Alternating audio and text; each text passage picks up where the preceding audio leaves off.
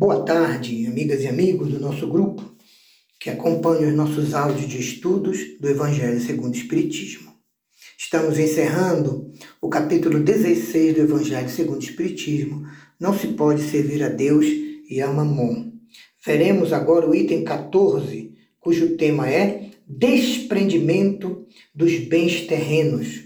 Uma mensagem realmente grande do espírito Lacordaire por isso, vamos, como geralmente fazemos, vamos dividir em duas partes. Ele inicia dizendo que eu, eu venho vos trazer o meu entendimento, a fim de vos ajudar a avançar pela senda do progresso moral. Nós, os seres humanos da Terra, somos todos solidários uns aos outros, encarnados e desencarnados. E só pela união sincera e fraternal entre os espíritos e os que estão reencarnados, será possível completar a regeneração do nosso orbe. O apego aos bens terrenos é justamente um dos mais fortes obstáculos ao adiantamento moral e espiritual dos homens. Por esse apego, os homens destroem as suas faculdades de amar, de perdoar e de praticar o bem e a caridade.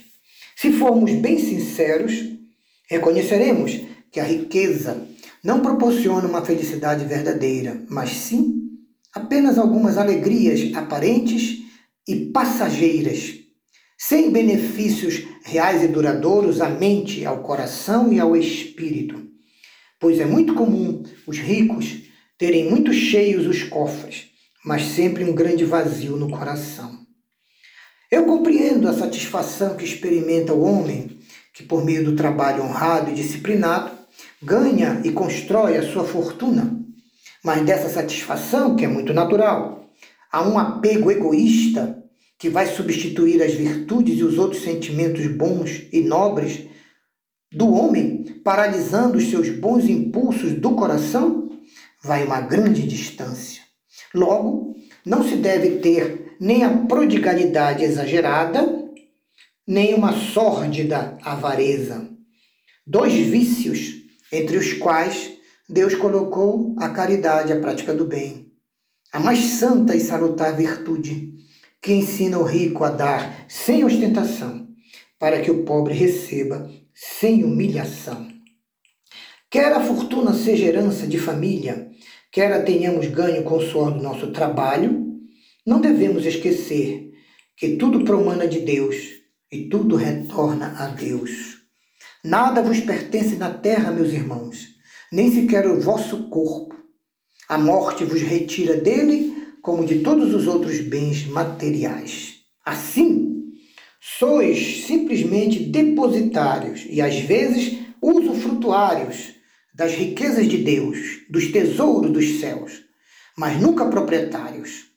Deus nos empresta os valores e recursos da vida durante nossa reencarnação na matéria e temos que lhe devolver ao final. Ele empresta pedindo que o que sobeja, o que sobra, o que é supérfluo em nossas vidas, seja encaminhado àqueles que carecem de tudo e até do mínimo necessário. Deus é o amigo celeste que nos empresta riqueza, não querendo para si mais do que o amor e o reconhecimento dos ricos a quem os emprestou. Porém, o Pai exige dos ricos que a seu turno deem aos pobres, que são também, tanto quanto ele, seus filhos diletos. Estranho é que os bens que Deus confiou temporariamente aos ricos despertem nos seus corações uma ardente e desvarada cobiça e avareza.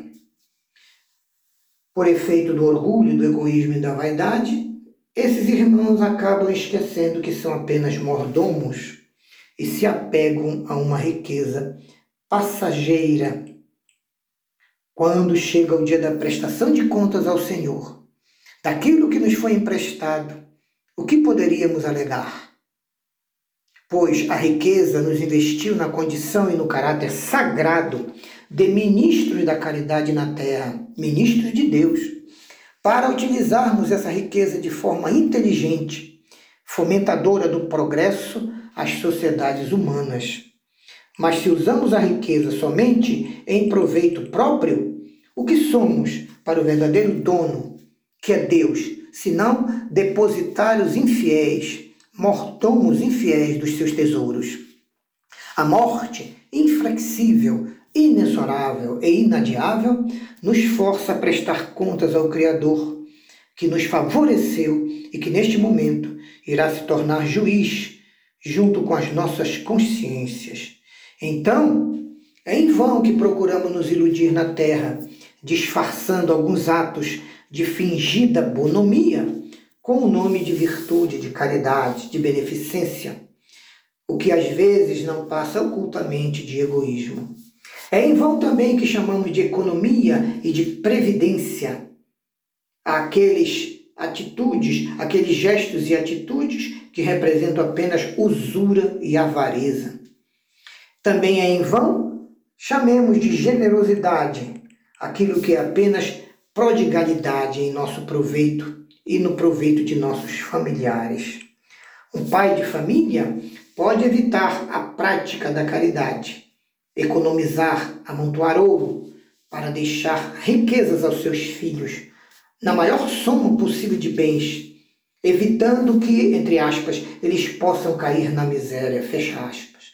Seria até justo e paternal, e ninguém poderia censurá-lo. Mas se esse fosse realmente o verdadeiro motivo dele querer ser rico, mas será esse o verdadeiro motivo a que os homens obedecem? Não será muitas vezes um compromisso com a sua consciência para justificar aos seus próprios olhos e aos olhos do mundo o seu apego pessoal aos bens, dos quais ele é apenas mero administrador? E mesmo que, aqui, que assim seja, será isso um motivo para que ele esqueça seus irmãos perante Deus? Nada do que ele dê aos pobres vai deixar os seus filhos na miséria. Não, jamais.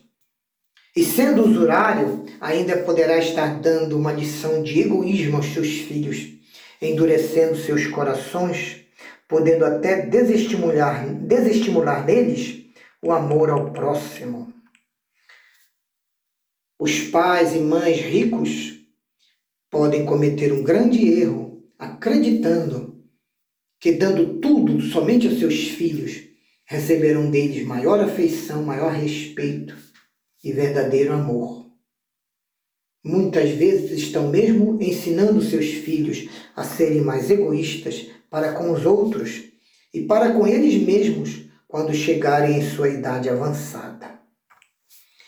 Interrompemos aqui o nosso estudo deste item e iremos continuar no próximo áudio, agradecendo, como sempre, a ajuda mental, os bons pensamentos de cada um dos nossos irmãos ouvintes e pedindo a Deus e ao Cristo que o amor e a luz do Evangelho continuem iluminando nossos lares, nossas vidas e nossos passos na caminhada da terra. Graças a Deus.